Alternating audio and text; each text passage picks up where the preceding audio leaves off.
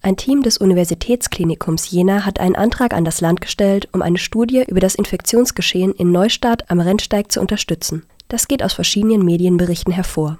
Landrätin Peter Enders hatte erklärt, die wissenschaftlichen Ergebnisse auswerten zu wollen. Das Bundesgesundheitsministerium sowie das Thüringer Sozialministerium hatten entsprechende Anfragen vorher abgelehnt. Neustadt am Rennsteig wies ein besonders hohes Infektionsrisiko mit Covid-19 auf und wurde deswegen als ganze Stadt unter Quarantäne gestellt. In der Folge wurden fast alle Bewohnerinnen getestet